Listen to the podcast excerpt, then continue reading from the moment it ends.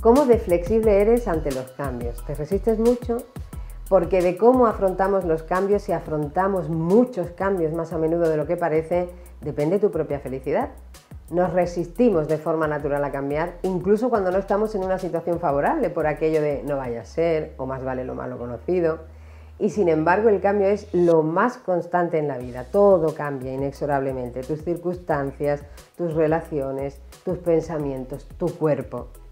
Hoy te quiero proponer algo nuevo, que hagas conmigo un ejercicio para experimentar en primera persona el precio que pagamos por resistirnos a cambiar. ¿Quieres? Confía en mí, venga.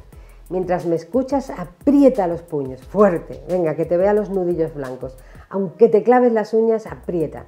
Mientras aprietas, piensa que esta es un poco la postura que adoptamos cuando nos resistimos a cambiar, a pesar de que los cambios son muchas veces evidentes o incluso necesarios. No quiero llevar mascarilla, quiero viajar. Hay que ver las arrugas que me han salido. ¿Cómo ha cambiado mi empresa? Sigue apretando, ¿eh? que te duela. Pero además, como no queremos cambiar, tampoco queremos que nadie cambie.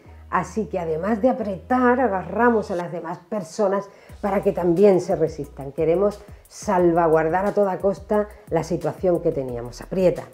Verás cómo eso no vale para nada, si al final volveremos a lo de antes, opérate. Esta es la resistencia más activa.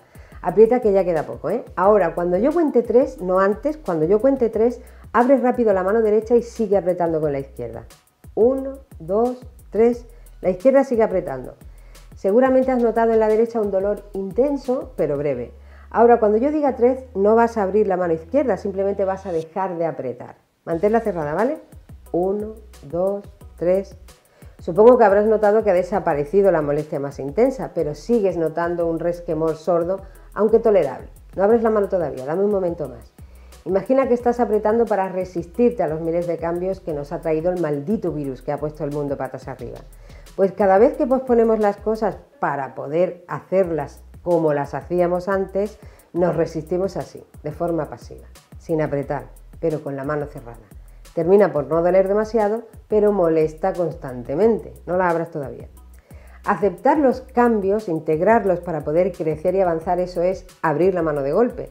Te duele, claro que sí, pero piensa si merece la pena evitar un poco de dolor intenso y breve a cambio de sufrir un dolor menos intenso pero sostenido en el tiempo y sin final.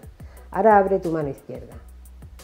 Nos cuesta desplegar los dedos. Eso es lo que nos pasa por resistirnos a los cambios, que nos atrofia para integrar otros cambios. Y el precio que pagamos es dolor. Lo mejor para gestionar tu resistencia al cambio es trabajar tu flexibilidad. La buena noticia es que cualquier cambio que integre tu cerebro, por insignificante que sea, lo vuelve más flexible y más hábil para afrontar el próximo cambio. Es una ley de la mente. Así que empieza por los pequeños. Cambia de ruta para ir al trabajo o a casa, cambia de orden las rutinas mañaneras, la forma de ducharte, la forma de saludar y de paso deja de posponer planes en esta nueva realidad ya sabemos que no se pueden hacer muchas cosas, pero en vez de esperar a poder hacerlas, inventa de qué manera sí puedes hacerlas ahora.